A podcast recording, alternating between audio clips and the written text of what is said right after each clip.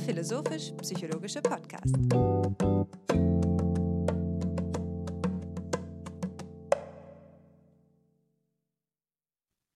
Herzlich willkommen, meine Damen und Herren, zur 110. Episode des Podcasts FIPSI, des philosophischen und psychologischen Podcasts.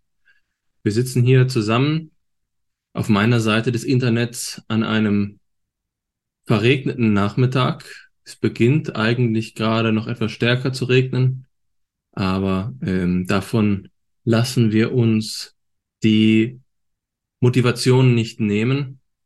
Wir hatten in den letzten Folgen vermehrt etwas Zahlenmagie betrieben und ich versuche dem jetzt etwas entgegenzuwirken. Es ist einfach die 110. Episode, ohne dass wir dem jetzt einen äh, Stellenwert beimessen müssen. Es geht weiter, es geht voran und wir widmen uns heute dem Verstehen. Wenn ich wir sage, meine ich meinen lieben Freund Hannes und mich. Schönen guten Tag. Hallo Alexander, ich freue mich, ähm, dass wir es zur ganz leger zur 110. Episode schaffen hier. No Biggie sozusagen für uns. Wir sind ja jetzt schon hier etablierte alte Hasen in dem Game. Ähm, und das ist jetzt auch das Letzte an Jugendsprache, das ich hier bemühe. Auch bei mir ist das Wetter äh, zumindest wechselhaft, aber das ist, glaube ich, für den Rheingraben, in dem Köln liegt, im Allgemeinen kennzeichnend, sodass es hier eben immer, immer abwechselnd Regenschauer gibt und äh, ähm, ja, Lichtungen. Insgesamt fällt auf, dass es zu einem merkbaren klimatischen Umschwung kommt. Es ist jetzt inzwischen keine Frage mehr, ob der Frühling dann bald komme, sondern man kann schon, ohne zweimal zu überlegen, mit dem T-Shirt rausgehen, äh, was ja zumindest in meinem Erleben äh, immer auch mit so einer angenehmen Befindlichkeit verbunden ist. Ja, die, die Welt zeigt sich von ihrer ähm, leicht bekömmlichen Seite und alle Dinge fallen etwas einfacher. Man muss nicht mehr so weit im Voraus denken wie im Winter ob man denn jetzt die richtigen Socken für die Stiefel auch angezogen hat und so weiter. Also die Dinge werden einfach und das wollen wir jetzt sozusagen zelebrieren, indem wir, indem wir auch ein vielleicht nur scheinbarerweise einfaches Thema uns hier bei FIPSI vorknüpfen. Es wird um die Frage nach dem Verstehen gehen, die sicher eine der methodologischen Grundfragen äh, der Wissenschaft schlechthin ist und die uns beide in verschiedenen Kontexten immer wieder äh, schon beschäftigt hat, das auch bei FIPSI in den Debatten operativ quasi immer wieder gefallen ist, dieser Begriff des Verstehens. Und es schickt sich sozusagen hier, und da nehme ich die äh, Zuordnung vor, eine Begriffsklärung und Reflexion in unseren Grundkurs, äh, FIPSI-Grundkurs hinzuzufügen, der sich eben der Frage nach dem Verstehen widmet. Nun, ähm, die Einleitung, die ich mir selbst überlegt habe, greift hier nun nahtlos ein. Viele der Worte, die ich selbst gewählt hätte, hast du gewählt, insbesondere die operative Begrifflichkeit. Und auch konnte ich, als ich diese Episode äh, vorhin beim Spaziergang äh, reflektiert habe, ähm, konnte ich diese äh, Idee von dir schon antizipieren, dass du das Thema dem Grundkurs zuordnen würdest. Da könnte ich jetzt also beim Fipsi Bingo ein paar Kreuze setzen. Aber ähm, wie gesagt, damit ist erst der Anfang getan. Wir müssen nun einen Schritt zurückgehen und uns fragen, was es überhaupt heißt, zu verstehen.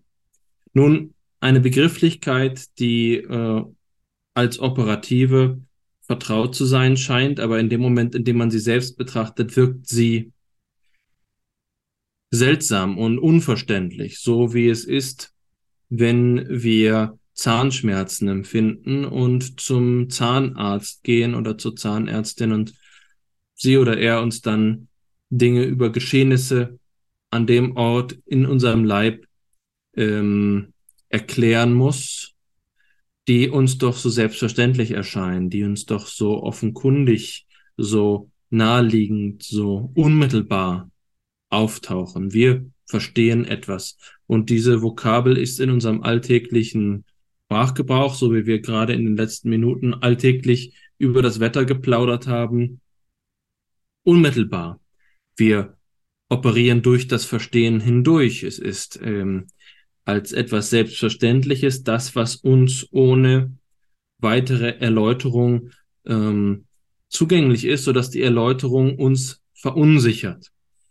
Martin Heidegger spricht einmal über diese Sachverhalte als die ursprünglichen Mathemata der Griechen.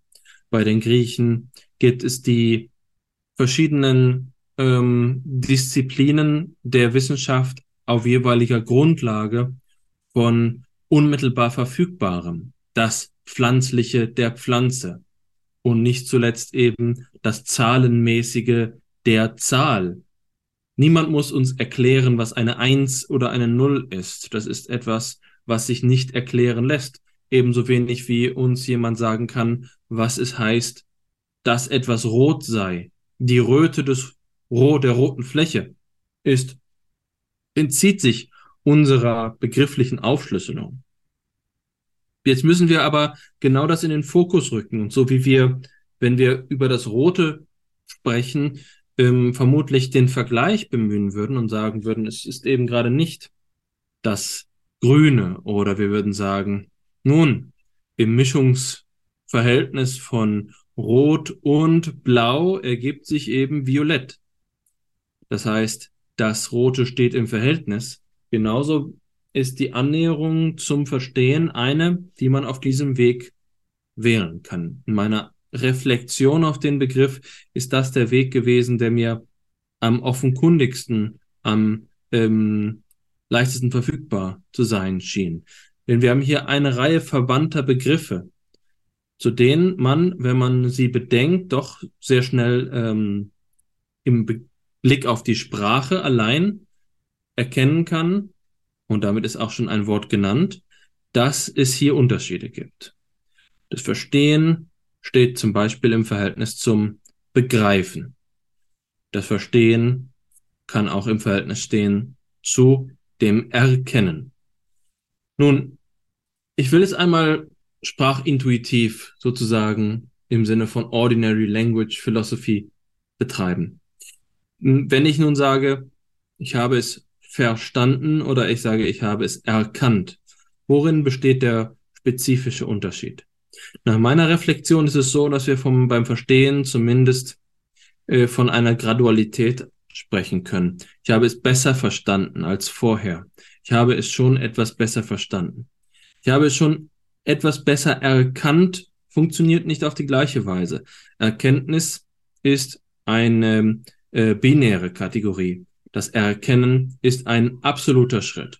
Das Verstehen ist tatsächlich, und damit ist sicherlich auch schon die räumliche Metapher der Etymologie des Wortes angedeutet, das Verstehen ist eine, ähm, ein Verhältnis, das ähm, eine Annäherung gestattet. Wir verstehen etwas besser oder schlechter.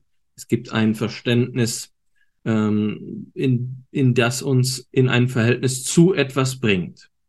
Bei den Begreifen wiederum ist es ganz offensichtlich, dass die Begriffe stellen die logischen Grundeinheiten dar, neben Schlüssen und ähm, Sätzen, Urteilen können wir Begriffe bestimmen und das Begreifen ist nun eben eines, das uns in ein ähm, Verhältnis zur Sache setzt, das in diesem logischen Zusammenhang steht. Ich würde fast sagen, das Verstehen ist eine ähm, Klasse von erkennenden Akten, in denen wir die logische Relation nicht voraussetzen müssen. Nun, jetzt ist damit schon etwas weiteres ausgesagt. Wir verstehen jeweils etwas. Wir stehen in einem Verhältnis zu etwas. Und ich wiederhole nochmal, diese räumliche Metaphorik des Stehens, die in der reinen Sprachwurzel angelegt ist, ist hier sicherlich erhellend darüber, was wir äh, mit dem Wort meinen. Und das ist nun ähm, also das Verhältnis, das in der Präfix angelegt ist und das Stehen das unseren Standpunkt, unsere Position, unsere eigenen, ähm, unsere Setzung im Bezug auf das, was es zu verstehen gilt, ähm, artikuliert. Wir können dem, was es zu verstehen gilt, also näher oder ferner stehen. Das Verstehen ist somit also als Annäherung begreifbar. Eine weitere begriffliche äh, Relation besteht zwischen dem Verstehen und dem Wissen. Ich glaube, dass es ganz klar ist, wenn wir unseren heutigen intellektualistischen und rationalistischen Intuitionen, Tendenzen gehorchen, dass uns ähm, vom im Alltag in der Regel davon die Rede äh, sein darf, dass wir etwas verstanden haben, wenn wir Wissen über den Sachverhalt erworben haben. Also, ähm, es gibt beispielsweise einen ähm, naturwissenschaftlichen Kenntnisstand, den wir noch nicht erworben haben und wir haben den Sachverhalt genau dann verstanden, wenn wir äh, diese Kenntnis erworben haben, wenn wir das Wissen unser eigen nennen können. Nun, das äh, würde uns das Ganze vielleicht etwas erleichtern, weil es althergebrachte Definitionen des Wissens gibt, um zu erläutern, was nun mit dieser Verstehensrelation gemeint ist. Eine wahre, begründete Meinung. Nun, wir würden also über etwas meinen, dass es so oder so sei und dieses meinen könnte dem tatsächlichen äh, Wissensideal, der tatsächlichen mh, hm, äh, Gegebenheit, dem tatsächlichen Sachverhalt eben ähnlicher oder unähnlicher sein. Damit ist ohne Zweifel schon verdeutlicht, was wir gemeinhin für Wissen und Verstehen halten. Ich denke, dass wir auf diesen Punkt ähm, rekurrieren können als das alltägliche Verständnis des, äh, des Verstehens.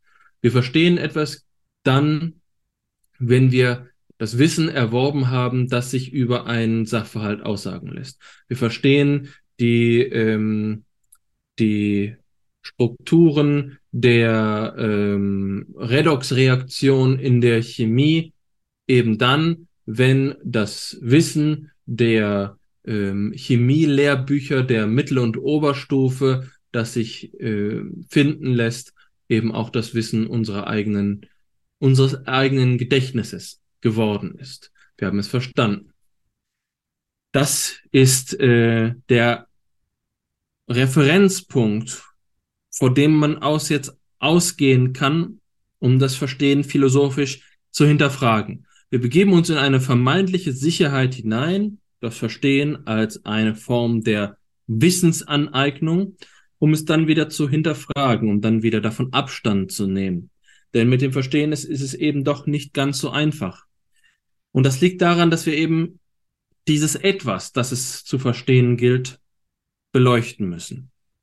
Verstehen sagen wir von unterschiedlichen Sachverhalten aus. Auf der einen Seite steht das Subjekt des Verstehens. Ich verstehe etwas.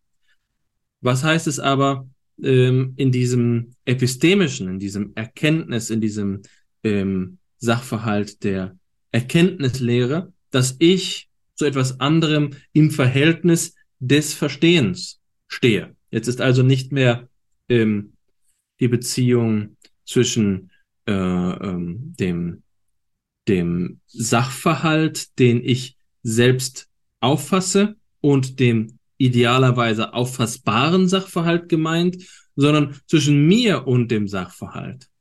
Das ist nochmal ein Unterschied. Wir haben letztlich eine dreifache Relation. Ich stelle mir etwas vor, ich weiß von etwas und ich stelle es mir unter Umständen noch falsch vor, ich irre mich über einen Sachverhalt und jetzt gibt es aber noch etwas dahinter, was, ähm, was diesen, was dieser Sachverhalt idealerweise sein könnte. Äh, ich sage mal an einem Beispiel gesprochen, ich glaube zu verstehen, äh, wie das Sonnensystem astronomisch geordnet ist. Und ich gehe davon aus, es gäbe eine Sonne, die in, an einem statischen Punkt ist und um den bewegen sich jetzt in elliptischen Bahnen die Planeten. Und nun tritt jemand hinzu und sagt, nein, du verstehst es doch noch nicht. Das, was du da meinst, verstanden zu haben, ist ein Irrtum. Ähm, das ist tatsächlich so, dass äh, sie selbst die Sonne nicht statisch ist. Auch hier gibt es noch eine elliptische Bahn der Sonne und äh, diese verschiedenen Bahnen resultieren jetzt äh, wie in einem Mobile zu einem kosmischen Ballett, das, ähm, das den bisherigen Verstehenshorizont übersteigt. Also, ich habe mein Wissen für mein Verständnis für sicher gehalten und ich habe mich darüber geirrt. Die ähm, Beziehung des Verstehens ist also eine Beziehung, ähm, die meine eigenen äh, Überzeugungen, die meine eigenen Evaluationen, die eigene Beurteilung, die Bewertung meines eigenen Horizontes übersteigen kann. Ich äh, bin nicht die Autorität, die mein eigenes Verständnis beurteilt. Und doch muss es so sein können, dass es bestimmte Formen der rationalen Einsicht geben kann, die ich wiederum beurteilen kann. Also, wie soll es denn dazu kommen, dass ich die, ähm, den Kommentar der Astrophysikerin, der Astronomin, die ich mich nun gerade über meinen Irrtum aufgeklärt hat, als etwas bewerten kann, was meinen eigenen vormaligen Verstehenshorizont überwindet, was äh, mich korrigiert. Das setzt ja wiederum ein Verstehen der Kritik voraus. Somit ist die Situation also etwas komplexer. Es ist nicht einfach so, dass wir uns eine lineare Annäherung an Wissen vornehmen können, bei dem es gewisserweise zwei Systeme gibt, das äh, System des idealen Wissens und das System des relativen Wissens. Und dieses System des relativen Wissens ist eben subjektiv, das andere System ist objektiv und die stehen nun in einem Verhältnis zueinander. Nein, als Erkenntnisprozess besteht dazwischen äh, Vermittlungsbedarf und der muss äh, eingeholt werden. Wir müssen begreifen können, wie es gelingen kann, ähm, diese äh, diese äh, Sachverhalte zu artikulieren. Jetzt haben wir den Fall, dass ich mich über etwas geirrt habe, was mir jemand guten Gewissens besser erklären konnte. In einem anderen Fall habe ich vielleicht etwas besser verstanden und nun überzeugt mich doch jemand davon, als dass ich es vorgeblich schlechter verstanden hätte.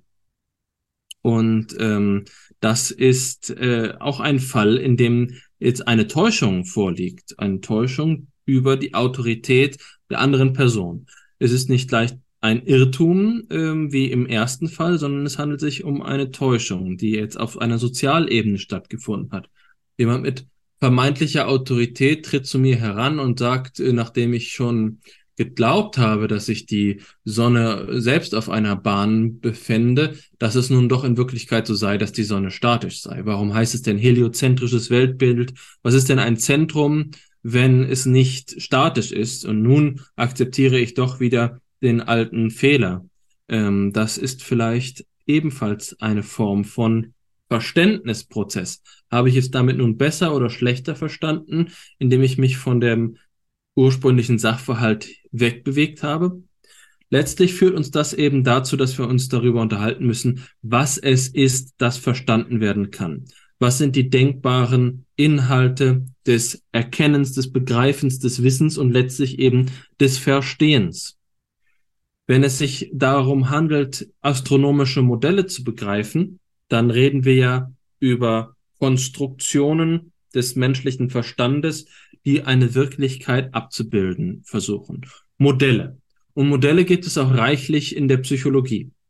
Jetzt könnte man also sagen, die Psychologie ist eine verstehende Wissenschaft. Sie bemüht sich, anhand ihrer Modelle etwas anderes wiederum besser zu verstehen.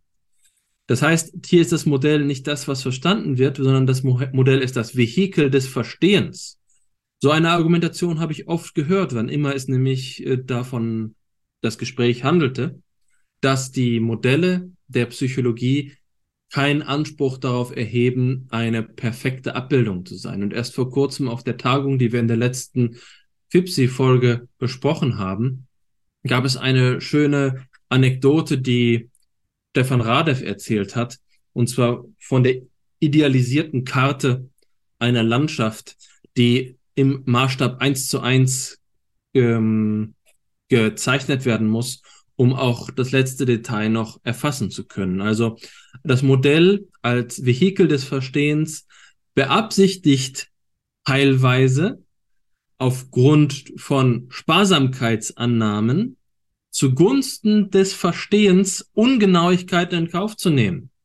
Vielleicht ist das heliozentrische Weltbild, in dem sich die Sonne nicht bewegt, zur Erklärung, zur Verdeutlichung, zum Verstehen, beispielsweise in der Grundschule, nützlicher, hilfreicher, angemessener als das akkurate, als das erweiterte, als das komplexere Modell. Sei es wie es ist, je nachdem, äh, welche Sozialkriterien wir hier anlegen. Es gibt doch noch einen erheblichen Unterschied zwischen dem äh, der Entscheidung für das angemessenere, das präzisere ähm, Modell und das darunterliegende Modell. Das Modell, das jetzt nur einen heuristischen Charakter hat. Das heliozentrische Weltbild ist eine Abstraktion, das dem Verstehen in einem sozialen Sinne ähm, nutzbringend ist und nimmt dabei in Kauf, dass es bessere Modelle geben könnte, die das Verständnis vorantreiben. Hier ist es also gewisserweise eine pädagogische Entscheidung zugunsten des Verstehens. Letztlich kann man aber sie, glaube ich, recht einfach darauf zurückführen, dass man sagt, der Weg des Verstehens ist keiner der schlaghaften Einsicht. Der Aha-Effekt muss unter Umständen Zwischenschritte nehmen. Wir können einem Kind in der Vorschule nicht einfach die Relativitätstheorie vorlegen und davon ausgehen, dass damit physikalische Einsichten gewonnen werden. Das Verstehen hat folgt einem psychologischen ähm, Muster und zwar vom Einfachen zum Komplexen. Das ist also äh, die Situation, in der wir uns hier befinden. Und das Kriterium ist auf der einen Seite das Verstehenssubjekt, auf der anderen Seite der Gegenstand des Verstehens. Und ähm, was naheliegend ist, ist unter allem bisher Gesagten, dass die unterschiedlichen Möglichkeiten, einen Verstehensgegenstand zu bilden, zum Beispiel ein logisch-mathematisches Verhältnis zu erkennen im Verhältnis zu einem, im Gegensatz zu einem empirischen Verhältnis, äh, dass hier unterschiedliche Formen des Verstehens erforderlich sind. Man könnte von einem logischen Verstehen sprechen, in dem Fall, in dem es hier tatsächlich so etwas wie einen Beweisgang gibt, in dem es eine ähm, geschlossene, vollständige äh, und dementsprechend auch ähm, apodiktische, also nicht anders denkbare Herleitung des Sachverhaltes gibt. Das ist, bedeutet es zum Beispiel, ähm, die, ähm, den Modus Ponens zu verstehen. Wenn wir den Modus Ponens verstehen, dann gibt es aus den logischen Grundprinzipien folgend einen, eine Herleitung. Und es gibt auch gar keine Möglichkeit, es anders zu verstehen. Hier gibt es das Missverständnis oder das Verständnis. Es gibt kein, keine Annäherung. Letztlich wäre es hier vielleicht besser, vom Begreifen oder vom Erkennen zu sprechen. Wenn wir jetzt vom psychologischen Verstehen sprechen, von der Psychologie als einer verstehenden Disziplin, dann meinen wir eben diesen Fall der Annäherung. Es ist also eine Gradualität, die ich ja vorhin schon erläutert habe, die uns hier Sachverhalten näher bringt und bei dem wir uns verschiedener Vehikel wie etwa der Modelle bedienen können, um Verstehen zu ermöglichen. Das ist ähm, als Gegenstandsgebiet in der Psychologie dann unter Umständen eben die Versuchsperson im Labor. Wir wollen ihr Verhalten und ihr Erleben verstehen. Das ist das Erkenntnisziel, das dem Verstehen gesetzt ist. Also, ich möchte eine klein, ein kleines Zwischenresümee ähm, darlegen. Das Verstehen ist eine epistemische Beziehung, die mehrere Glieder hat. Wir unterscheiden zwischen dem Verstehenssubjekt, dem, was dieses Verstehenssubjekt als Erfahrungsinhalt verständnisvoll oder verständig begreift oder zu verstehen meint, die, das vermeintliche Verständnis. Wir sagen in der Umgangssprache auch nach meinem Verständnis. Und jetzt gibt es als drittes Glied ähm, hier die äh, Idealität eines erdenklichen Verständnisses. Das, was man vielleicht das richtige Verständnis, das rechtmäßige Verständnis nennen könnte. Diese Dreiheitsbeziehung hat in der Phänomenologie den Namen Intentionalität. Verstehen ist eine Form von meinen, heißt das. Intention heißt im Deutschen so viel wie meinen. Wir erschließen die Welt, wenn wir ähm, sie zu verstehen versuchen, indem wir uns meinend auf sie beziehen, und zwar durch unser Verständnis hindurch. Wir äh, stellen uns ins Verhältnis zur Welt, indem wir diese, äh, dieses Verständnis von ihr gewinnen. Das heißt, die beiden Gegenstände, die ich identifiziert habe, lassen sich gar nicht voneinander trennen. Das ist hier die Pointe. Es ist zu sagen, es ist nicht so, dass ich auf der einen Seite meine Repräsentation habe, die kann beliebig sein und ich würde immer sagen, ja, das ist ein Modell von irgendetwas und dann äh, nenne ich das irgendetwas eben Sonnensystem. Nein, die, ähm, das Verstehensmoment, das, was das Verstehen als Verstehen qualifiziert, ist, dass mein Verständnis auf das ideale Verständnis hingerichtet ist. Es ist ein Verstehen des idealen Zusammenhangs durch die ähm, durch die Aktstruktur des Verstehens hindurch.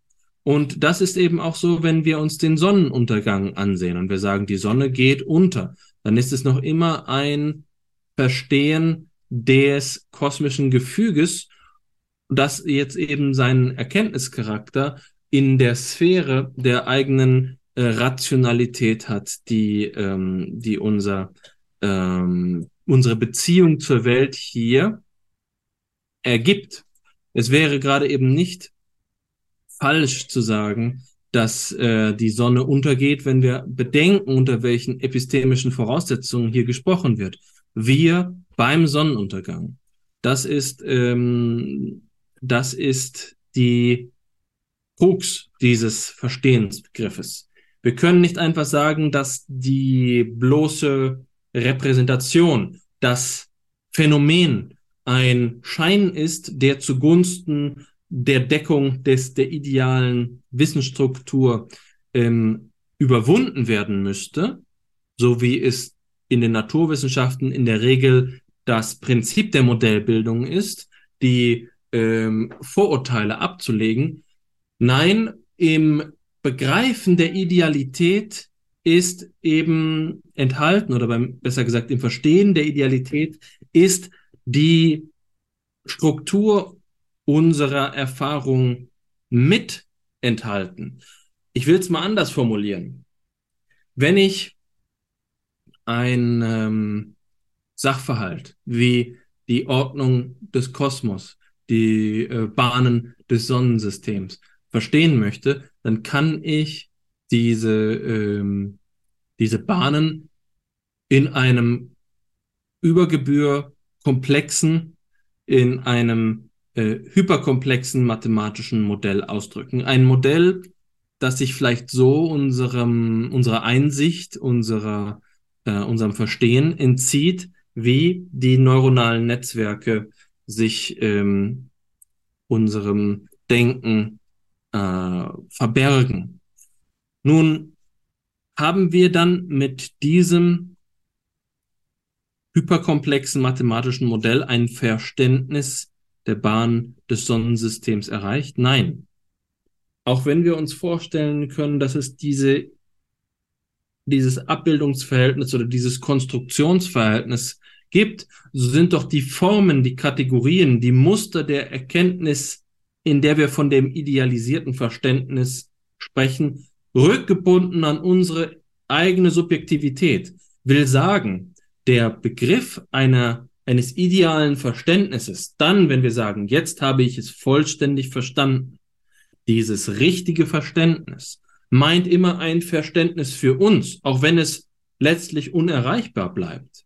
Es ist eine, ähm, ein liminaler, ein Grenzbegriff, ein Begriff, der ähm, eine, eine Absolutsphäre ankündigt und äh, diese, äh, dieses Verhältnis ist bereits eben im griechischen Begriff des Apeiron ähm, enthalten. Hier geht es also um so etwas wie eine Entzugsstruktur des Absoluten, auch wenn wir diesem Absoluten zugeordnet sind und dieses Absolute das jeweilige Absolute für uns wäre. Will sagen, äh, die, das idealisierte Verständnis unseres Sonnensystems wäre immer ein Verständnis, das ähm, vor dem wir nicht stehen wie vor einem neuen Rätsel.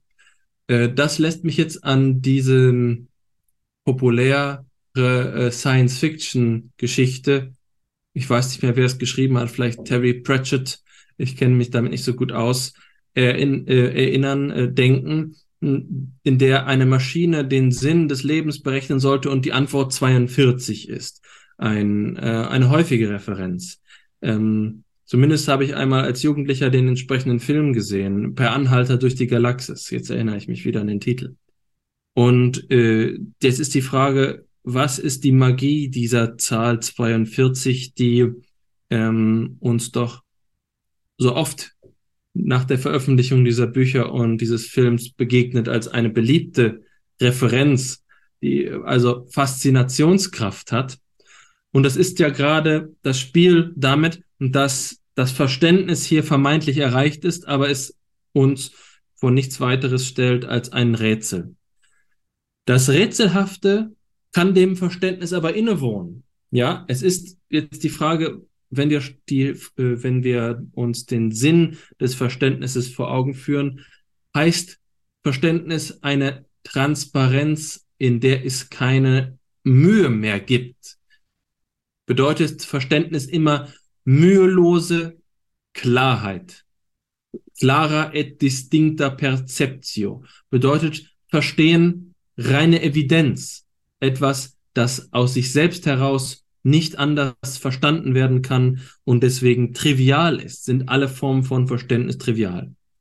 Ich würde äh, sagen, dass äh, wir das nicht leichtfertigerweise aussagen sollen.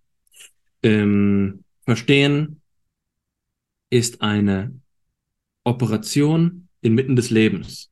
Und ähm, es handelt sich nicht um eine Auflösung, um ein Auflösungsverhältnis, so wie man vielleicht einen idealisierten Kristallzustand der, der eigenen Erkenntnis erreichen würde. Die ähm, Idee einer astralen Kommunion mit göttlicher Erkenntnis in der nichts mehr gedacht werden müsste. Die vollständige Einsicht in alles, die ähm, Allwissenheit. Ist das ähm, Verständnis? Ist das absolute, äh, das Ideal der Erkenntnis, der, des Verstehens dann erreicht, wenn, ähm, wenn wir allwissend geworden sind? Nein, das ist nicht gemeint. Wir reden von einem anderen Begriff von Verstehen. Das Verstehen hat diesen Begriff von Idealität eben strukturell eingebunden. Ich versuche, das Sonnensystem zu verstehen. Und damit ist, und das ist das Letzte, was ich jetzt sagen möchte, und das ist auch nur resümierend, im Dreierlei gesagt. Ich richte mich auf das, was sich als Sonnensystem meinen lässt, durch mein Verständnis hindurch, und dass es daran etwas Ideales gibt, ein erdenkliches, vollständiges Verständnis, gehört nicht zu einem ähm, Ideenhimmel, sondern es gehört zum Akt dieses Verstehens.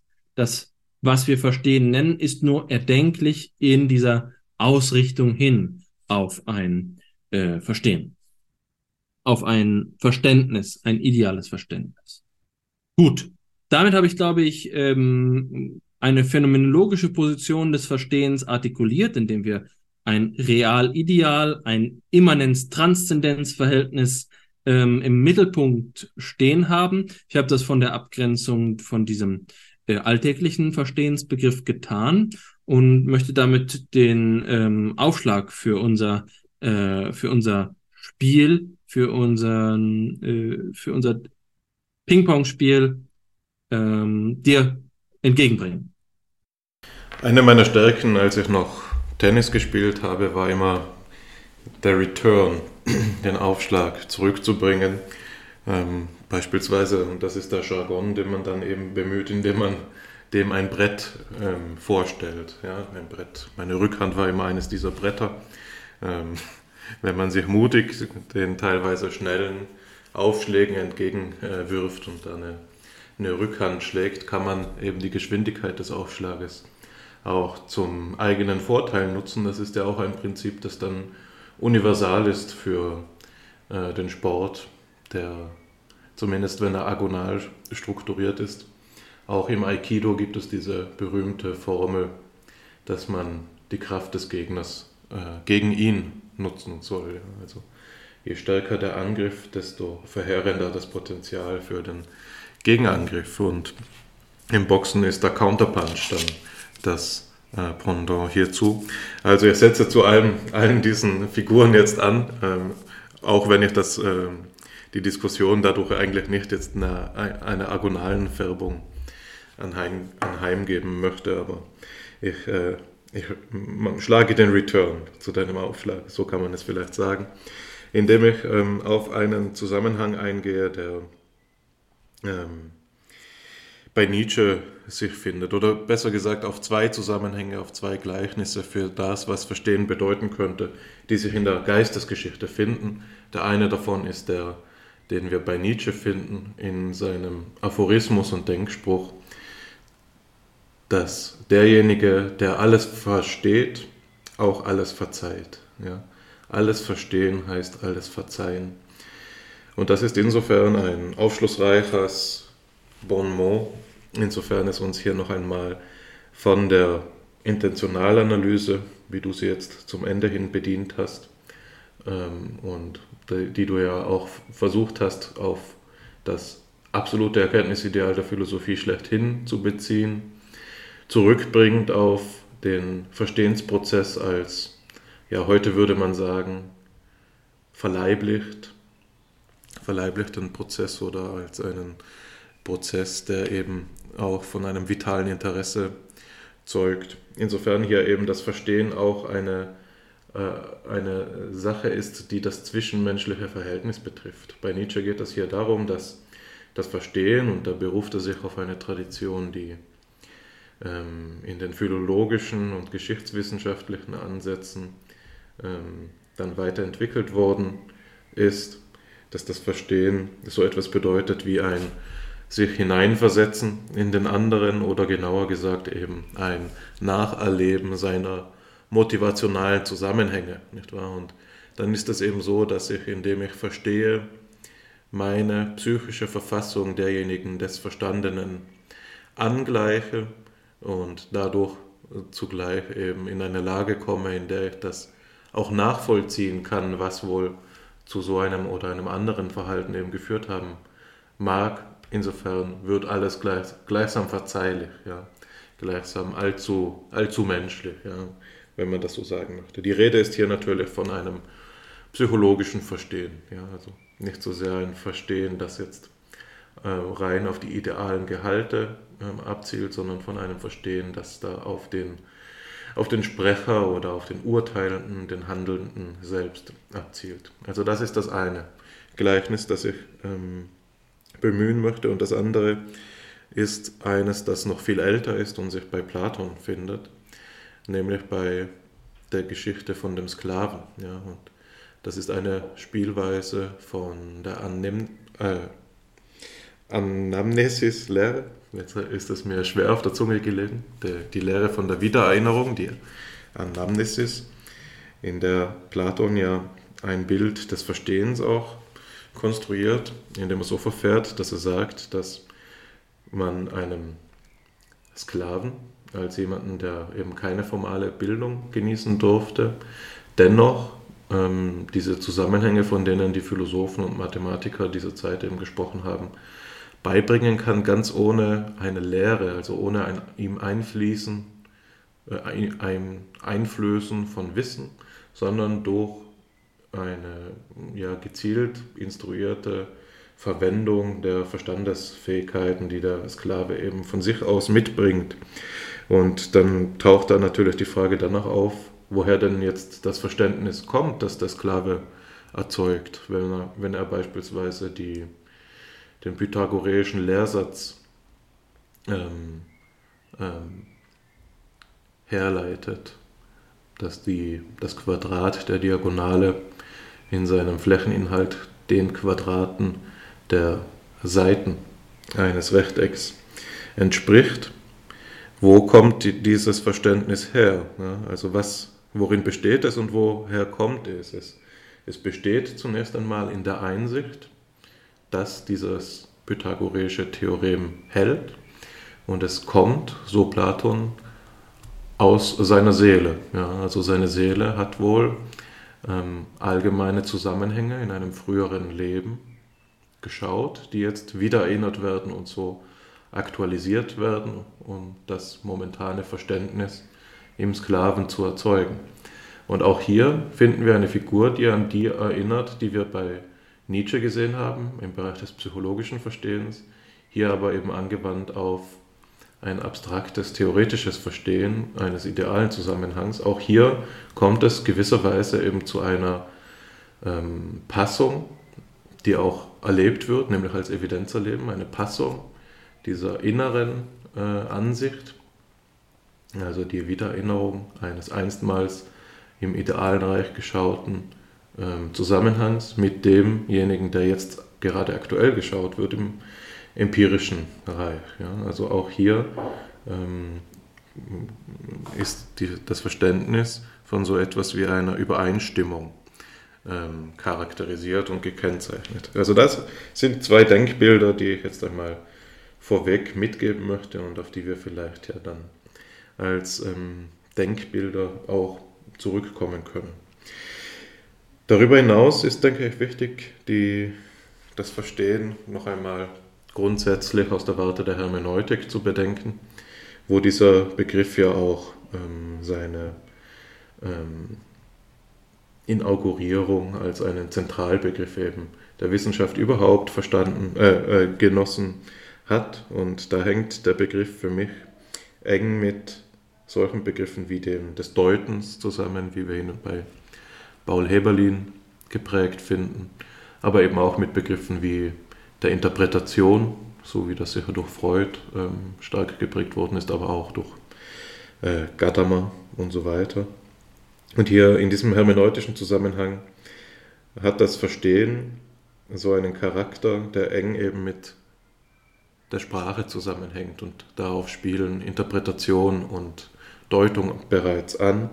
Insofern das Verstehen hier auch ein Entschlüsseln von sprachlichen Zusammenhängen ist, sprachlichem Ausdruck ist, sei es jetzt in Form schriftlich dargelegter Sprache oder aktuell gesprochener Sprache und dann äh, sicher auch noch einmal eben das Vorsprachliche im Kleinkind beispielsweise, also die, die Lautproduktion oder je nach Radikalität des Ansatzes und da sind wir dann wieder beim Leib angelangt, eben auch nochmal das äh, nicht im syntaktischen Sinn sprachliche, sondern eben sozusagen die Grammatik des äh, Ausdrucksgeschehens schlechthin. Aber in dieser, im engeren Sinn bezieht sich die Hermeneutik eben auf das Verstehen sprachlichen, und damit meine ich jetzt natursprachlich, symbolisch strukturierten Ausdruckes. Und dort gibt es so eine interessante Struktur, die auch aus dem Wesen des Symbols sich ableiten lässt und die man als unendliche Deutung ansprechen kann. Ja. Das Symbol zeichnet sich ja, wenn man der Semiotik Perses beispielsweise folgt, dadurch ähm, aus, im Unterschied zum Zeichen, dass es eine viele zu viele ähm, Beziehung herstellt, dass das Symbol sozusagen einen rein konventionell festgesetzten Zusammenhang markiert und eigentlich für alles Mögliche stehen kann. Ja, ich kann einen Punkt auf dem Papier machen und sagen, der steht jetzt für das gesamte Universum. Ja, wohingegen es beim Zeichen nicht gleich funktioniert, sondern im Zeichen gibt es immer diese anzeigende, also den anzeigenden Rest einer 1 zu 1 ähm, Übereinstimmung, sodass man zum Beispiel eine, eine Kugel malt, die der Erde ähnlich sieht und dann die als Zeichen für die Erde nimmt. Oder eben auch die, die Schilder im Verkehr sind oft, haben oft diesen ikonischen, zeichenhaften Charakter, insofern sie eben auch Autos und so weiter darstellen. Aber jetzt befinden wir uns, wenn wir in, im Verstehen uns aufhalten, eben auf dieser symbolischen Ebene meistens, in der es eine willkürliche Festlegung gibt, die dann eben auch ad libitum aufgebröckelt und aufgelöst werden kann, sodass es in, gemäß dieser viele zu viele Korrespondenz, die dem Symbolhaften eben eignet, eine schiere Unendlichkeit von möglichen Verständnisoptionen äh, auch gibt. Also es ist so etwas möglich wie eine unendliche Deutung gegeben, egal welchen sprachlichen Ausdruckes. Man kann immer alles daraus machen. Ja? Und ähm, um hier nicht in reine Willkür oder Uferlosigkeit abzudriften, gibt es dann noch dieses Moment des hermeneutischen Zirkus, das im Wesentlichen eine meriologische Struktur aufweist, sodass man hier einen, einen, ein Regulativ oder ein Korrektiv eben einführt in diese Unendlichkeit des Prozesses, wo man ständig wechselt zwischen oder immer wieder wechselt zwischen einer Blickrichtung aufs Ganze und einer auf das Detail oder den Teil, sodass hier eben eine, sagen wir, sich im Detail verlierende Deutung, die vielleicht allzu abstrus zu werden droht, dadurch auch wieder in die Bahn gelenkt werden kann, indem eben der Gesamtsinn des sprachlichen Zusammenhanges berücksichtigt wird, das dann als Entscheidungskriterium dafür äh, taugen kann, ob die Deutung sinnvoll ist oder nicht. Ja.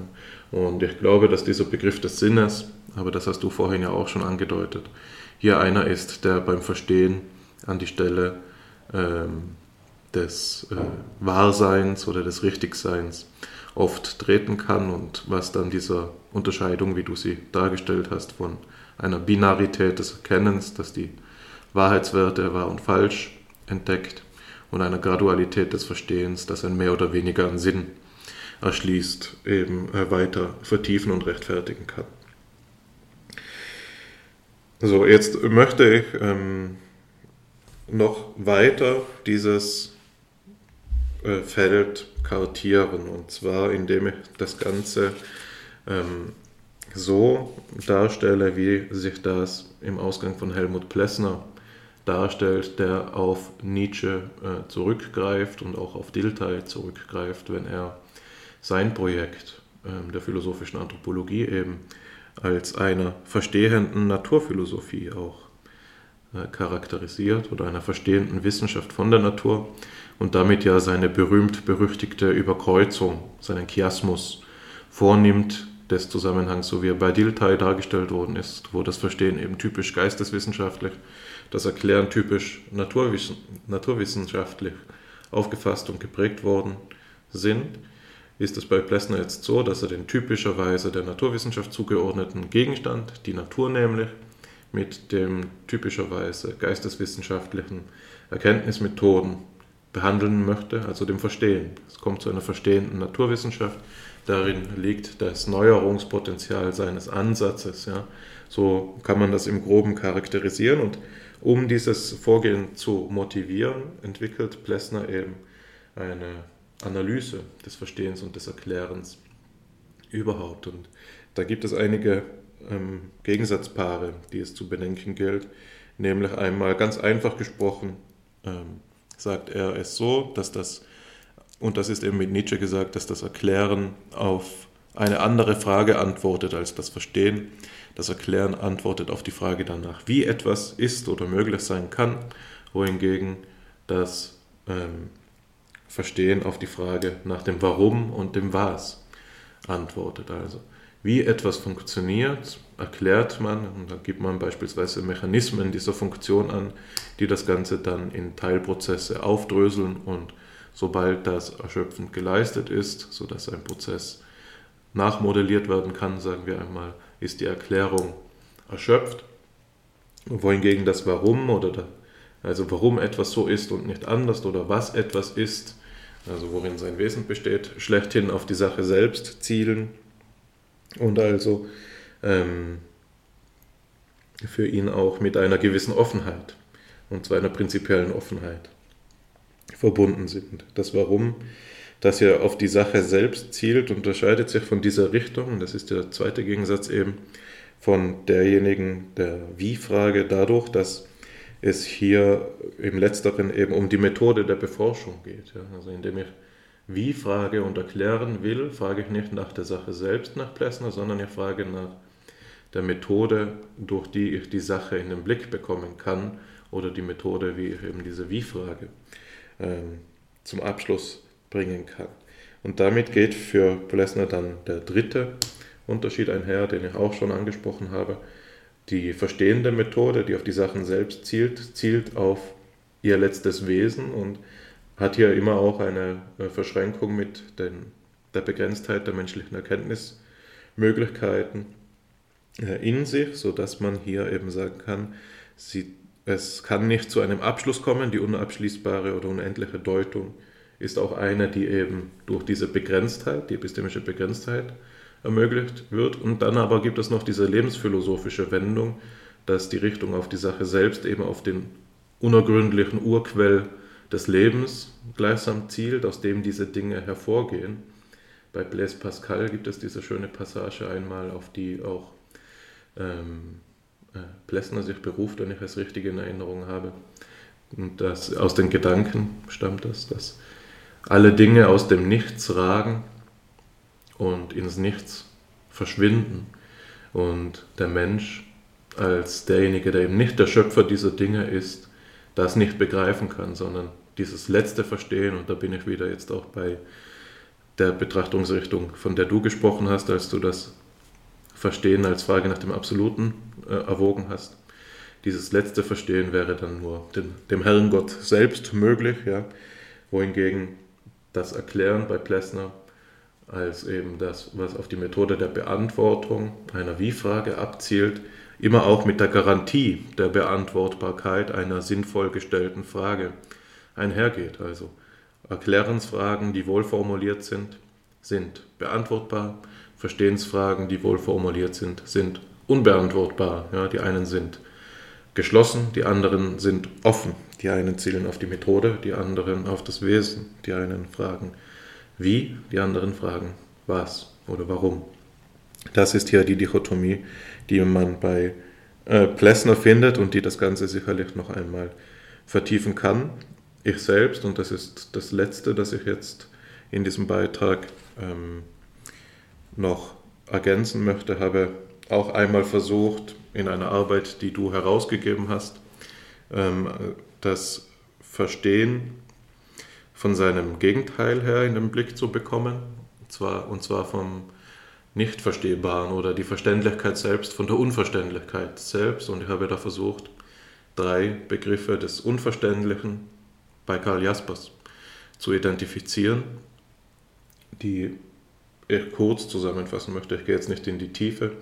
Das ist auf der einen Seite das, was ich jetzt schon als Erklären verhandelt habe. Also das, was erklärt werden kann, kann nicht verstanden werden, ist insofern unverständlich. Die Objekte der Naturwissenschaft beispielsweise werden ihrer Art nach, wenn man diesem methodologischen Dualismus mitgeht, unverständliche Objekte und in der konkreten Praxis zeigt sich das bei Jaspers beispielsweise dann, wenn ein Symptomkomplex organische Ursachen hat, also wenn ein Hirnschaden eine Impulsivität erwirkt, dann wäre ein Verstehensversuch dieser impulsiven Verhaltenstendenz äh, sinnlos, weil sie eigentlich etwas ist, das zu erklären ist. Ja? Also etwas, das erklärt werden muss.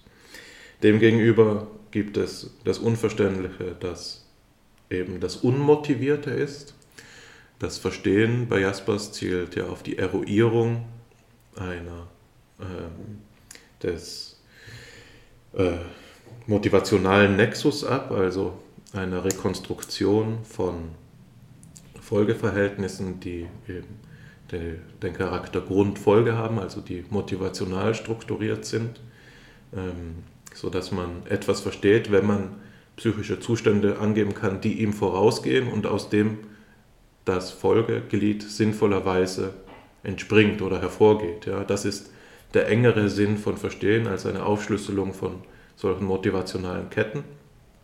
So findet sich ein ähnlicher Gedanke auch bei, bei ähm, Wund wieder, in der Psychologie im engeren Sinne. In jedem Fall aber finden wir dann eine Unverständlichkeit gegeben, wenn eben psychische Zustände ihrerseits unmotiviert sind, also wenn sie nicht sinnvollerweise aus vorhergehenden psychischen Zuständen hervorgehen, sondern wenn sie gewisserweise plötzlich auftauchen, ja, wenn sie erratisch beispielsweise sind. Also jemand, der sich erratisch, sprunghaft, unvorhersehbar und so weiter verhält, ist jemand, der sich dem Verstehen im klinischen Kontext bei Jaspers jetzt wieder eben entzieht und verwehrt. Das heißt, wir haben einmal etwas, das außerhalb des Verstehens liegt und dem Erklären zugeordnet wird. Dann haben wir etwas, das sich dem Verstehen versperrt, ihm aber zugeordnet wird. Und dann gibt es noch die dritte Form des Unverständlichen und das ist, was jenseits der Dichotomie Erklären, Verstehen überhaupt liegt, ja? Was für Jaspers den philosophischen Bereich definiert, der dann durch Mittel der Existenzerhellung angegangen werden muss und das dann eben auch ganz grundsätzliche Fragen aus, von höchster Lebensbedeutsamkeit betrifft. Das sind dann Fragen, die auch zum Beispiel das berühren, ähm, also die, die äh, Tiefe der Analyseebene berühren, in der Verständlichkeit und Erklärbarkeit selbst ausgehandelt werden muss. Beispielsweise gibt es eben diese Erwägungen bei Jaspers, die ich selbst auch sehr anregend finde, was denn den tiefsten möglichen Unterschied in der menschlichen Psyche ausmacht. Und er nennt da die Schizophrenie. Die Schizophrenie ist für ihn das, was ähm, im Menschen die größtmögliche Fremdheit anzeigt. Ja? Also zwischen dem Gesunden und dem Schizophrenen ist die maximale psychologische Distanz gegeben und der äh, Schizophrene ist insofern etwas, das ein, oder die Schizophrenie, der Wahn ist insofern ein Urphänomen für Jaspers. Es zeigt eben etwas an, das nicht weiter reduziert werden kann und dem eben auf die Schliche zu kommen, nur durch philosophische Mittel möglich ist, indem man eben nach neuen Begriffen ringt, was ja immer eines der Grundmomente philosophischer Tätigkeit schlechthin ist.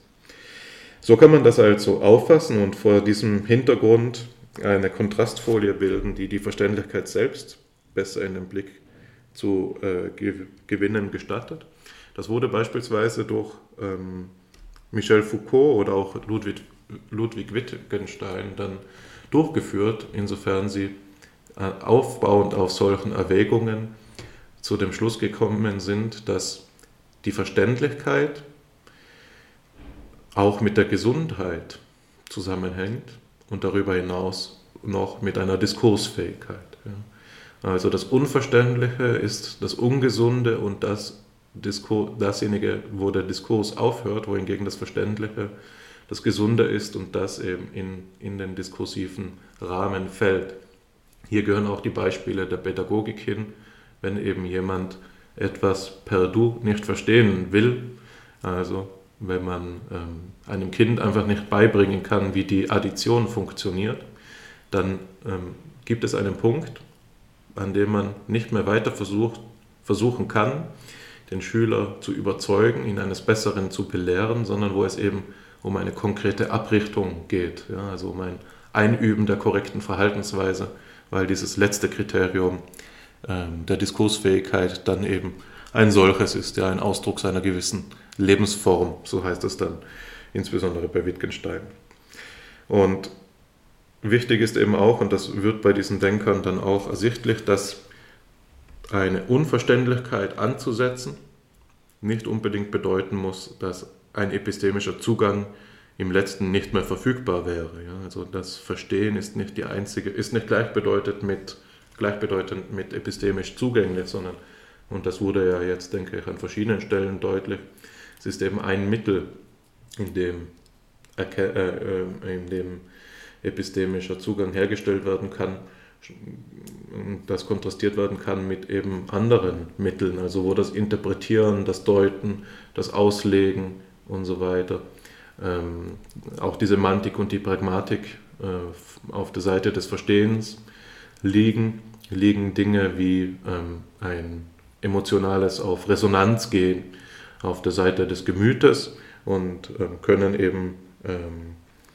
epistemischen Zugang erzeugen, wo dann, oder die Empathie, wo äh, das Verständnis zusammengebrochen ist. Also das ist noch etwas, das man sicherlich am Ende dieser dieses Rundumschlags, den ich jetzt hier versucht habe zu geben, noch berücksichtigen muss, dass das ähm, Verstehen nicht das gesamte, die Gesamtheit von Erkenntnismöglichkeiten in sich fasst. Ja.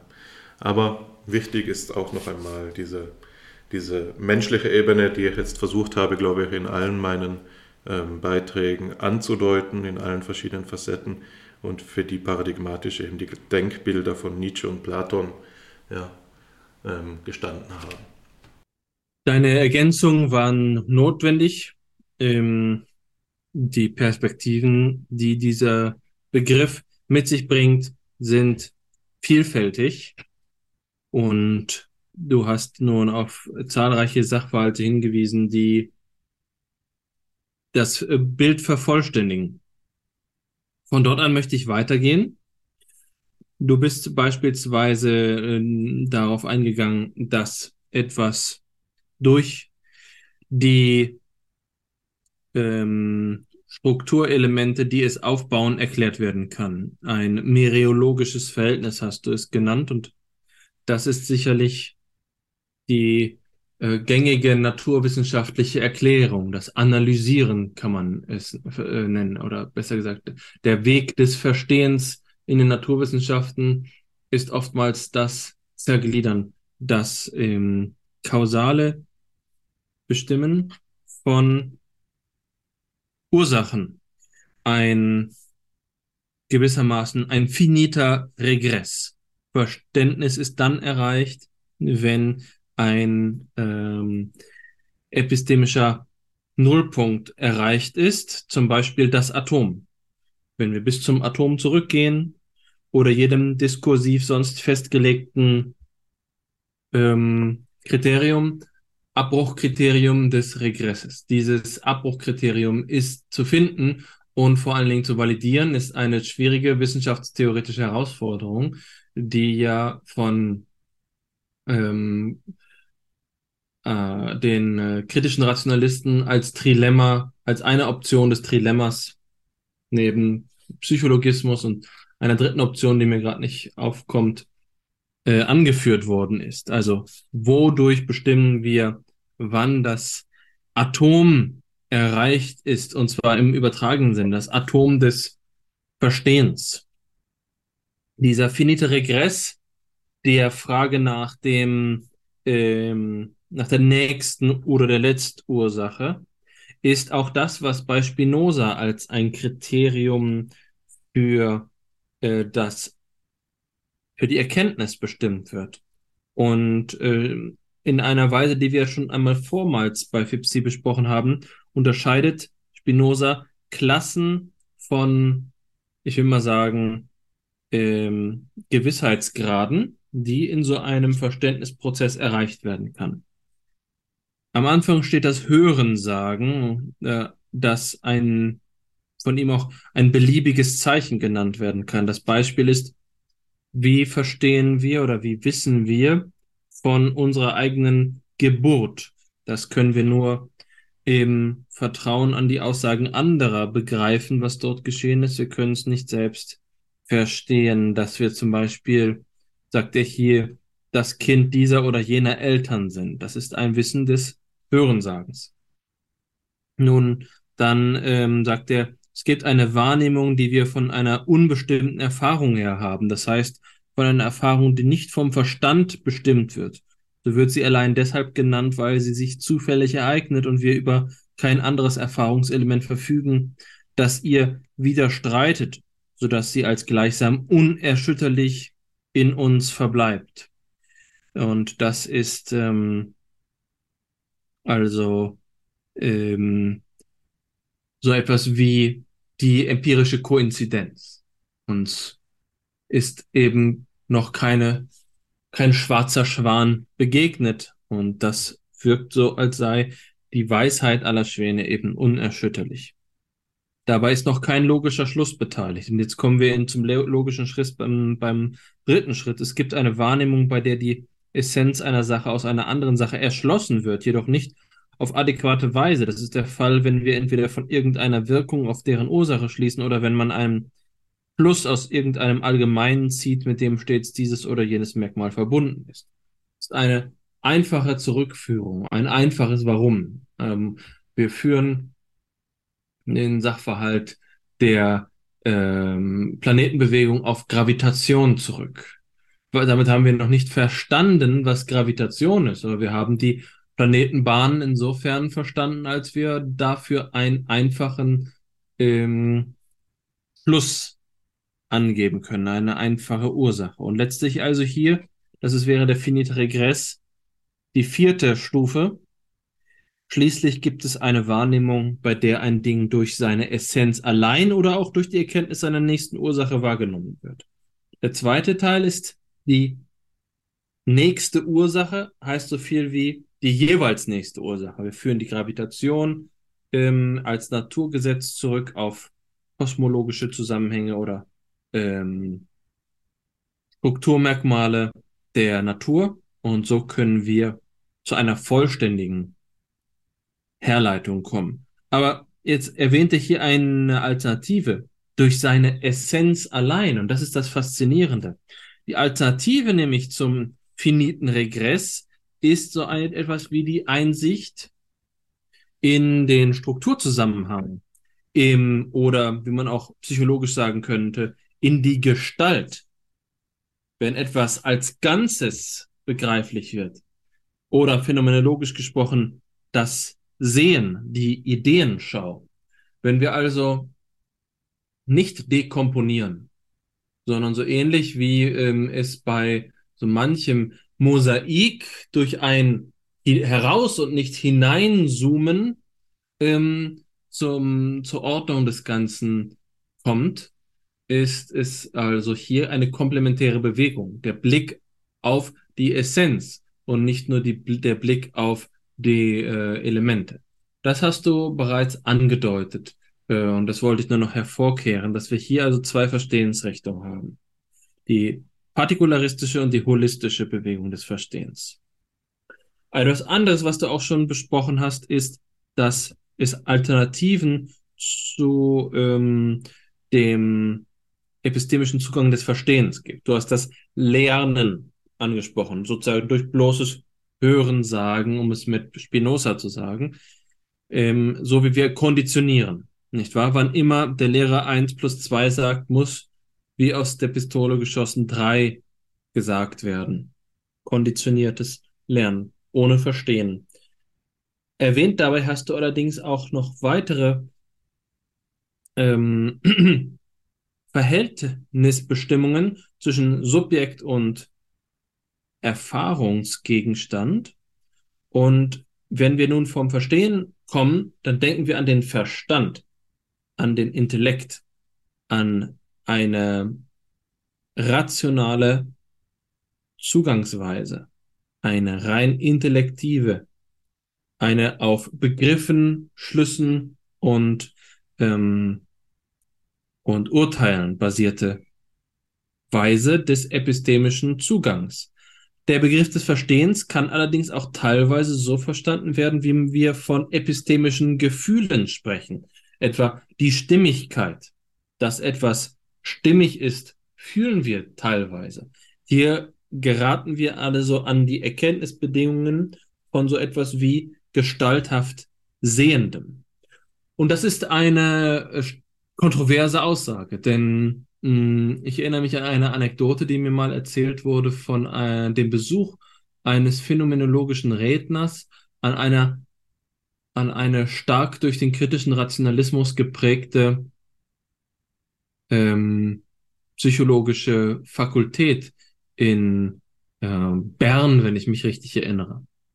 Und wann immer also ähm, die Rede vom Sehen, vom bloßen Sehen, vom, von der, also dem, was wir Insight Problem Solving nennen in der, in der Psychologie des Problemlösens, also in dem, in dem der Einsicht der Gesamtkonfigurationen der Gestalt, ähm, wurde hier etwas gespottet.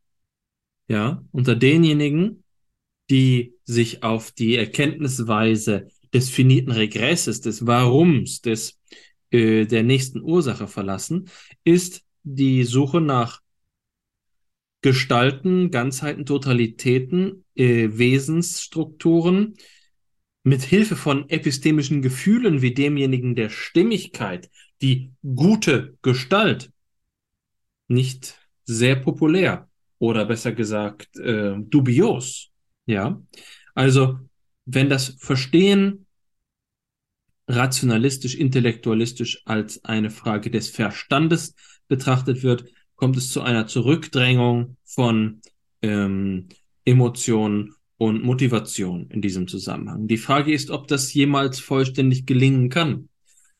Mein eigener Gegenzweifel, meine eigene Retour wäre hier zu sagen, es ist zu einem gewissen Grad naiv zu meinen, dass es eine Isolation des bloß Verständigen, des bloß Verstandesmäßigen gäbe, ohne dass jemals Emotion oder Motivation ähm, berührt wären. Es ist eine weltanschauliche Auffassung, ein Weltbild der äh, Präzision, ein Weltbild der Rationalität, das dazu führt, diese anderen epistemischen Aspekte beim Verstehen gering zu schätzen. Das will ich hier äh, noch nachschicken. Etwas weiteres, was ich nachschicken möchte, ist das, was die ganze Zeit schon terminologisch im Raum stand, die Differenzierung zwischen anderen Gesichtspunkten des Verstehens, nämlich in Hinsicht auf den Erkenntnisgegenstand. Wir haben davon gesprochen in meinem Teil. Es gibt Beziehungen zu idealen Einheiten, beispielsweise das mathematische Verstehen, es gibt empirisches Verstehen und du hast darunter nochmal spezifiziert, es gibt das Fremdverstehen, das Verstehen von jemandem statt von etwas. Und ähm, in, in eine ähnliche taxonomische Richtung strebt Hans Grohle, der in seinem Buch über die verstehende Psychologie logisches und psychologisches Verstehen differenziert. Bei Grohle heißt es, aber schon, wenn ich von der Rede jemandes sage, ich verstehe, wo er hinaus will, oder worauf müsste es vielleicht besser heißen, kann ich zwei verschiedene Arten des Verstehens meinen. Einmal beim dozierenden Wissenschaftler, wohin seine Gedanken folgerichtig logisch hinzielen, sodann bei einem Besuchenden, der mich umzustimmen versucht, was er für geheime Absichten, Pläne und so weiter mit mir hat. Nur auf den zweiten Fall trifft jene Bedeutung des Wortes Verstehen zu, die man in der Psychologie verwendet das logische, das rationale Verstehen, zum Beispiel eine Untersuchung, ob ein Mittel geeignet ist, den gesetzten Zweck zu erreichen, ich verstehe die Wahl seiner Mittel, interessiert hier nicht. Bei dem bisher erörterten statischen Verstehen handelte es sich nur um das sich hineinversetzen in Zustände. Hinzu kommt jetzt das sich hineinversetzen in Zusammenhänge, aber nicht in rationale, nicht in gedankliche, sondern in diejenigen Zusammenhänge, die eine seelische Situation oder einen Charakter oder einen Typus oder einen Lebenslauf oder einen einzelnen Motivbezug konstituieren. Die Verwechslung des psychologischen mit dem logischen Sinnverstehen ist leicht zu vermeiden. Beide stehen selbstständig nebeneinander. Rotacker formuliert, wo wir uns aber genötigt sehen, in einem Werke ein nicht restlos in Begriffe auflösbares und nicht restlos erklärbares Individuallebendiges zu suchen, da glauben wir, versuchen echten Verstehens, des Verstehens im prägnanten Sinne zu begegnen. Das klingt so, als wenn das psychologische Verstehen erst einsetze, wenn der Verstand am Ende seines Vermögens sei. Das wäre ein Irrtum. Der Unterschied des logischen und psychologischen Verstehens ist schon 1752 von Cladenius richtig formuliert worden. Das Fließen einer Begebenheit aus der anderen und das Fließen der allgemeinen Wahrheiten auseinander sind deswegen himmelweit voneinander unterschieden. Und es ist sehr nötig, dass man diese beiden Arten des Zusammenhanges wohl unterscheiden lernt. Damit ende ich äh, die Passage aus Grole und will hervorheben, dass es sehr gut zu den vorher bereits artikulierten Differenzen passt. Das Verstehen eines Zustandes im Gegensatz zum Verstehen eines Zusammenhangs. Zusammenhang ist das holistische Motiv, Zustand ist das partikularistisch-elementaristische Motiv. Also das Verstehen des anderen Menschen ist immer ein Verstehen der, des Bedeutungshorizontes, in dem sein Leben sich artikuliert. Wohingegen das Verstehen mathematischer ähm, Teilheiten abhängig ist von diesem finiten Regress. Ja, komplementär sind beide Beziehungen und ähm, das ist äh, zumindest richtungskomplementär. Was hier Cladenius sagt, ist, dass sie himmelweit voneinander unterschieden sind, stellt die Frage danach, wie wir überhaupt, und das ist eine uralte Frage, ähm, das Holistische und das Elementaristische integrieren können. Es scheint so einfach zu sein, mereologisch zu sagen, dass Teil und Ganzes aufeinander bezogen sind, aber es ist hier doch wieder etwas anderes. Denn ähm, die, die Erklärungsmuster oder die Verstehensmuster sind hier ja de facto voneinander getrennt. Sie sind äh, beinahe inkommensurabel. Gleichzeitig ist hervorzuheben, wie hier bei Rotacker, bei Erich Rotacker die Rede davon ist, dass der Verstand an seine Grenze stößt. Das ist ein gutes Bild, um zu sagen, wie das Verstehen über den Verstand hinaussagt, wie epistemische Gefühle im Fall von Fremdverstehen erforderlich sind. Also gerade mit Blick auf den Gegenstandsbereich der Psychologie lässt sich hier vielleicht so weit gehen, von Limitationen methodologischer Art zu sprechen wenn es aus äh, Argumentationen mit Hinblick auf die Eigenheit der, des erdenklichen Gegenstandes der Disziplin erforderlich ist, die rationalen Verstehensmuster zu komplementieren durch holistische Verstehensmuster, um dem Fremden als Fremden gerecht zu werden, begreifen wir, dass die ein oder andere methodische, experimentelle, empirische Vorhergehensweise diesem Sachverhalt unter Umständen gerade nicht gerecht wird. Ja, das ist also ein äh, Appell des Verstehens, der dahin geht, eine Gegenstandsgerechtigkeit hervorzubringen.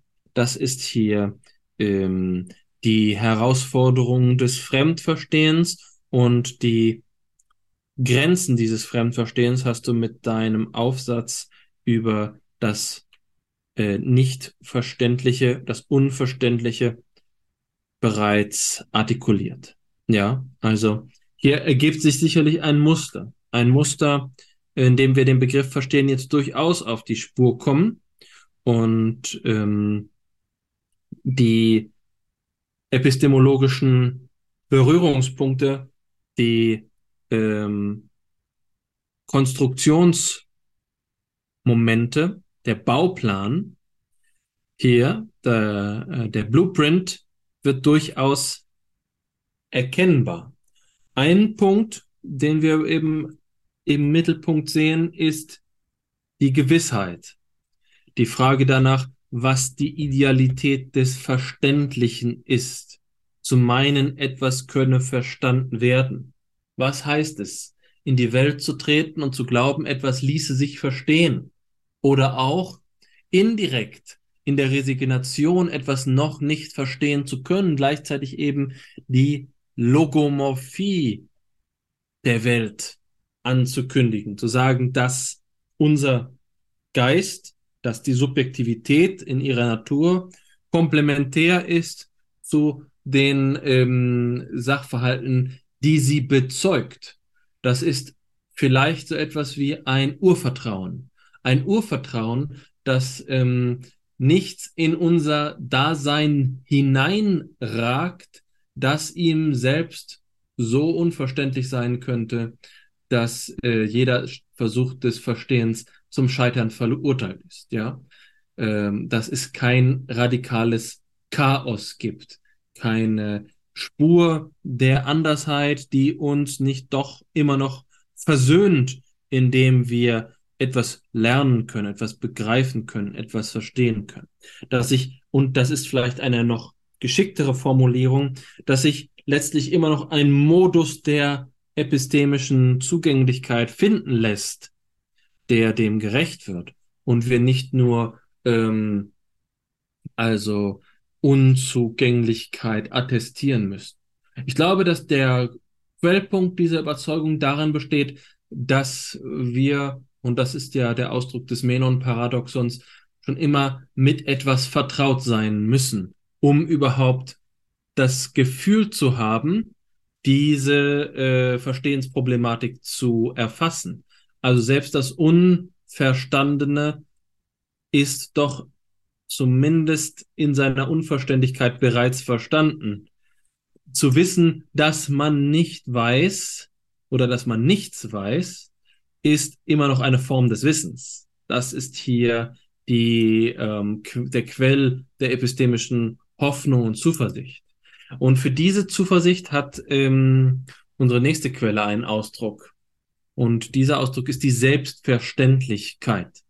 Die finden wir zum Beispiel bei Alexander Pfänder, aber auch noch bei vielen weiteren. Erneut ein Autor, so wie Hans Kohle aus dem, der phänomenologischen Bewegung. Und bei Alexander Pfänder heißt es auch hier erneut in einem Text, der sich um die verstehende Psychologie bemüht, das folgende. Das Streben nach einer verstehenden Psychologie des Menschen würde nun freilich ins Leere gehen, wenn wir nicht schon vorwissenschaftlich von diesem Streben beseelt gewesen wären und nicht schon bestimmte Strecken des Seelenlebens einzelner Menschen schon wirklich verstanden hätten. Was Verstehen des Seelenlebens ist, das ist uns also vor aller erkenntnistheoretischen Untersuchung für die Erkenntnispraxis schon genügend bekannt. Und wir alle haben in bestimmten Fällen schon die richtigen Wege eingeschlagen, um dieses Verstehen zu erreichen. Wir brauchen uns also nur vorzunehmen, in demselben Sinne, in dem wir vorwissenschaftlich schon einzelne Strecken des menschlichen Seelenlebens verstanden haben und auf denselben Wegen ein Verständnis des ganzen menschlichen Seelenlebens zu gewinnen. Die verstehende Psychologie will zunächst den Sinn des menschlichen Seelenlebens erfassen. Ihre Aufgabe ist also nicht von sich aus dem erkannten Seelenleben einen Sinn zu geben, sondern den Sinn zu erfassen, der in dem Seelenleben selbst liegt. Nicht eine Sinngebung, sondern eine Sinnfindung hat sie dem Seelenleben gegenüber zu vollziehen. Das ist ein Bekenntnis, ein nicht unproblematisches Bekenntnis, ein Bekenntnis, das äh, skeptischere Geister der Phänomenologie oft genug als Intuitionismus ausgelegt haben.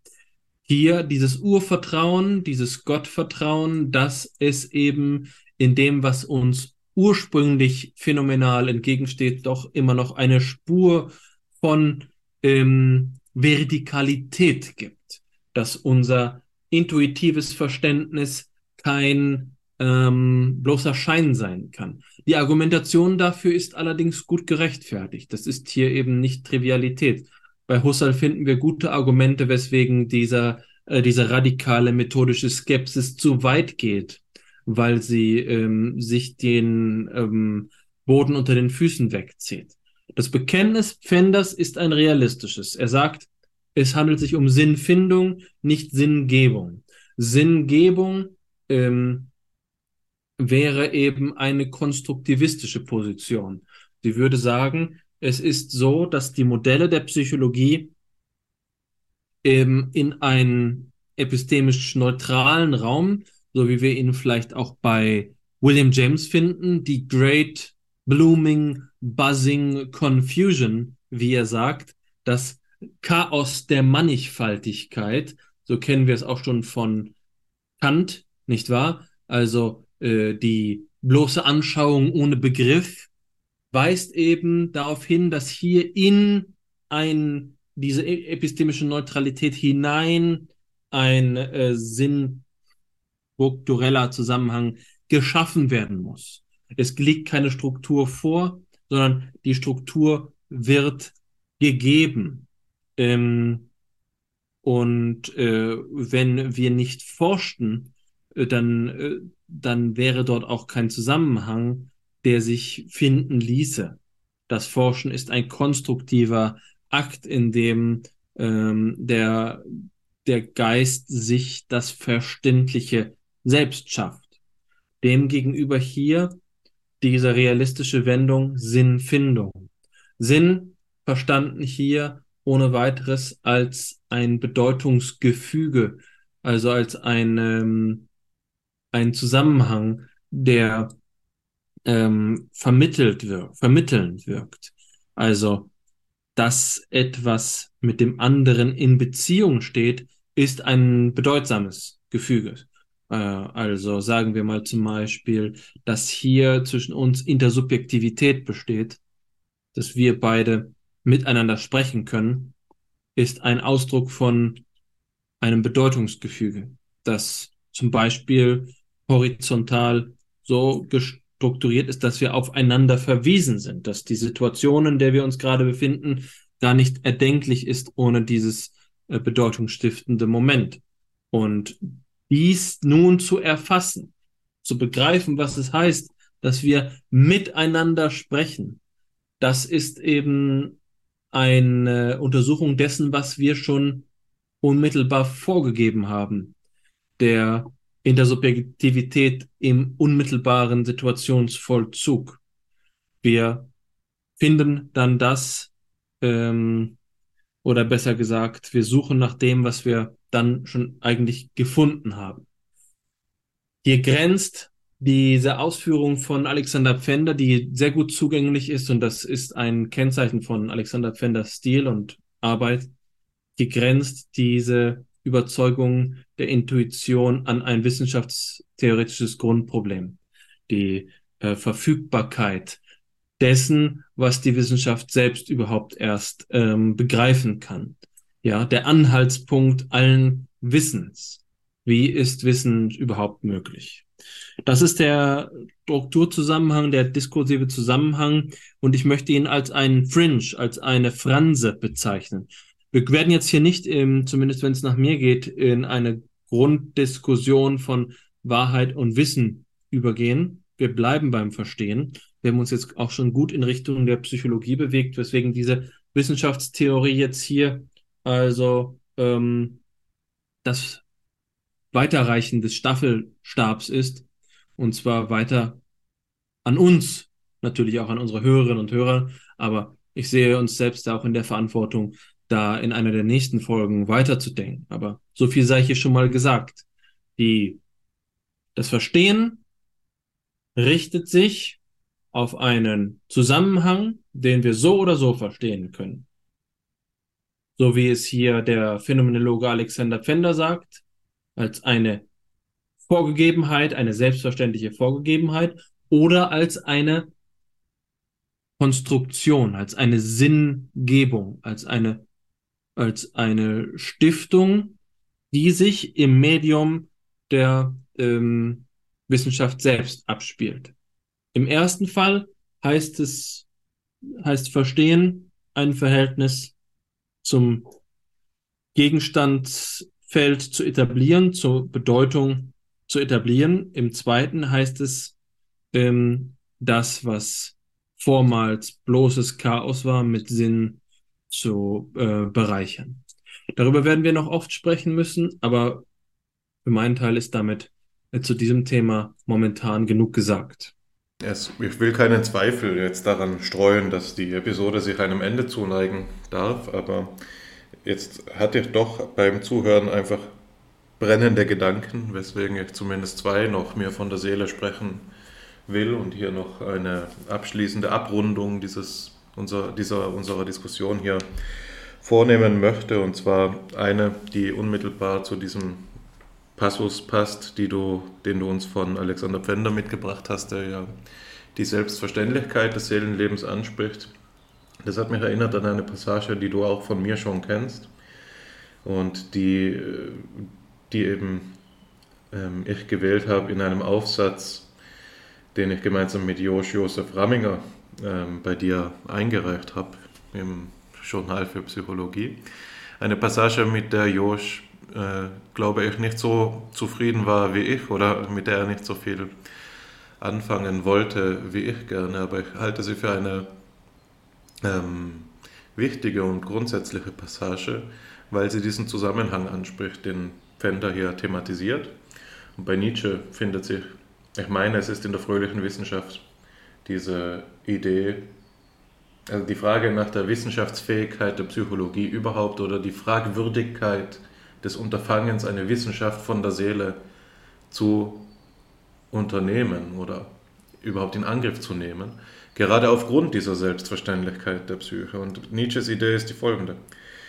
Wenn eine Wissenschaft zeichnet sich dadurch aus, dass sie in eine Objektstellung zu ihrem Gegenstand gerät, dass sie also einen Abstand, äh, in einem Abstand sich äh, befindet zu ihm, der dann methodisch überwunden werden kann und so eben eine Erkenntnis erzeugt wird. Nun ist aber das Seelenleben eben das Allernächste. Ja, es ist das, zu dem wir gerade nicht in der Objektstellung uns befinden, sondern dass wir in einer gewissen Weise selbst sind. Ja, also nichts ist selbstverständlicher als das Seelische. Und jetzt ist die Paradoxie, die darin zu stecken scheint, gerade die, dass man das, was man schon verstanden hat, natürlich nicht wissenschaftlich untersuchen braucht oder kann, weil die Wissenschaft hier ja zum Ziel hat, ein Unverständliches oder noch Unverstandenes in ein Verstehbares zu überführen oder das dann eben verstanden worden ist. Also Wissenschaft erzeugt Erkenntnis oder sie erzeugt Verständnis und das Selbstverständliche gibt sich diesem Spiel nicht hin. Ja? Das Seelische ist das Nächste, es ist das Selbstverständliche und ähm, diese Charakterisierung ist eine, die man, wenn man sie eben radikalisiert wie Nietzsche, an die Grundfesten der Psychologie selbst ähm, heranzuführen gestattet und auf diesen Diskurs verweist, den du jetzt ja schon off-limits gesetzt hast, wo ich gerne zustimme, nämlich über Wahrheit und Methode und alles das. Ja, also das ist noch die, die eine Anreicherung, die ich jetzt für dieses Zitat ähm, zumindest zur Verfügung stellen wollte. Die andere betrifft dann einen Zusammenhang, den ich jetzt gerade angerissen habe und den du vorhin eben auch expliziert hast, als du davon gesprochen hast, dass das Wissen um das eigene Nichtwissen etwas anderes ist als das bloße Nichtwissen. Also deine Reflexion auf Sokrates Satz, der ihm ja auch als äh, den größten Weisen Griechenlands dann ähm, ähm, ja, einsehbar gemacht hat. Das hätte man schöner formulieren können, aber dieser Satz über sein eigenes Nichtwissen ist ja der, der ihn dann auszeichnet gegenüber allen seiner Konkurrenten und der das Orakel, den Orakelspruch eben auf ihn fallen lässt. Und auch diese Idee habe ich versucht in diesem Aufsatz zur Schizophrenie zu artikulieren und da will ich nur eine Unterscheidung einführen. Ähm, und ich hatte da das Bild gewählt des, der, des Zeitalters der großen Entdeckungen, ja, im Zeitalter der Aufklärung, als die, ähm, die Age of Explorers, sagt man in, im Englischen, als eben die europäischen Erkunder in die Welt hinausgezogen sind und neue Ländereien erkundet haben. Da wurden ja Landkarten erstellt, in denen es eben auch äh, Felder gab, das haben wir heute nicht mehr, äh, Felder auf der Erde, die als Terra Incognita ausgewiesen waren. Ja. Also es gab eben einen begrenzten Bereich der bekannten Welt und es gab eine Einsicht in das, was man noch nicht kennt. Und das wurde als das noch nicht kenntliche oder erkannte eben ähm, ausgewiesen. Und diese Entdeckungsreisen können dann ja auch aufgefasst werden als eine Ausweitung des Bereichs des Verständlichen oder des Bekannten, dem komplementär eine Auflösung des Bereichs des Unverständlichen oder Unbekannten entspricht. Und das ist sicher ein Bild von ähm, ähm, des Verhältnisses von Verständlichkeit und Unverständlichkeit, das beispielsweise der Idee des wissenschaftlichen Fortschritts zugrunde liegt. Ja, die asymptotische Annäherung an die Wahrheit, die wir bei Popper kennen, ist eben das. Ja, also ein ähm, immer noch weiter ad infinitum aus, ausweiten des Bereichs des Bekannten, des Verstandenen, des Rationalen und so weiter. Und jetzt hat er versucht, diese Terra Incognita äh, Formulierung zu adaptieren auf die Mens Incognita, ja, die Bereiche des Verstandes, die eben unbekannt oder unverständlich sind und die Schizophrenie als eben einen solchen auszuweisen. Und da kann man jetzt hier zu einer spannenden und für mich anregenden Amalgamierung gelangen zwischen Verständlichkeit und Unverständlichkeit, insofern man eben nicht versucht, die Unverständlichkeit aufzulösen, sondern sie in ihrer Struktur zu verstehen. Ja, das Unverständliche muss nicht immer das absolut Unverständliche sein. Ja, es ist kein in sich unterschiedsloser Brei von alles, was unverständlich wäre, wäre gleich unverständlich, gerade so, als ähm, wäre der abwesende Gott nicht von äh, einer unklaren Äußerung äh, zu unterscheiden. Ja? Also der abwesende Gott als etwas, über der nicht verstanden werden kann, ja, nur negativ charakterisiert werden kann. Oder eben jemand, der sich einmal undeutlich ausdrückt. Ja? Das ist nicht dieselbe Art von Unverständlichkeit. Und das zeigt schon an, dass es hier gewisse ähm, Strukturlinien im Unverständlichen selbst gibt. Also dass das Verstehen und das Unverständliche ähm, nicht sich zueinander verhalten wie Wasser und Öl, als könnten sie gar nicht zur Mischung kommen, sondern dass es hier eben eine eigentümliche Verwebung gibt und eine eigentümliche Aufklärungsstruktur. Also es gibt eine Helle des Unverständlichen. Ja. Das ist nicht das reine Dunkel, sondern es ist, es ist etwas, das sich unserem Geist geben kann.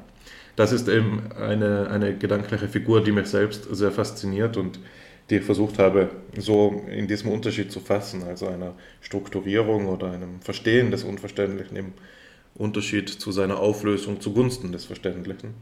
Und das ist auch etwas, das man phänomenologisch ähm, artikulieren kann und das beispielsweise durch Erich Wolf artikuliert worden ist, der von sogenannten Paradoxikalisierungsakten spricht, aus der Perspektive der genetischen Phänomenologie und da eben die meint, diejenigen Akte meint, in denen der phrygische Sinn und die phrygische Bedeutung ähm, auf, äh, miteinander vertauscht werden. Ja? Also wo diese, dieses Gefüge, das, ähm, das logische Gefüge am Grunde der Semantik ähm, durcheinandergebracht wird, sodass dann eben Unverständlichkeit entsteht. Also er richtet hier dann den Blick nicht bloß auf die Strukturlinien im Reiche des Unverständlichen, sondern auf die Produktionsbedingungen des Unverständlichen schlechthin. Ja? Also das ist auch nochmal etwas, wo man die Bewusstseinsphilosophie mit diesen epistemologischen Fragen in äh, Beziehung bringen kann. Höchst aufregende Forschungsfelder. Und ähm, falls jemand jetzt überhaupt noch zuhört bei dieser Episode, freue ich mich da auch immer über Kontakt. Ja. Das letzte, was ich nennen will, ist etwas, das leichter eingängig ist. Ja, etwas, das hier eigentlich schon zum guten Ton gehört. Es ist nämlich noch einmal der Verweis auf Max Scheler.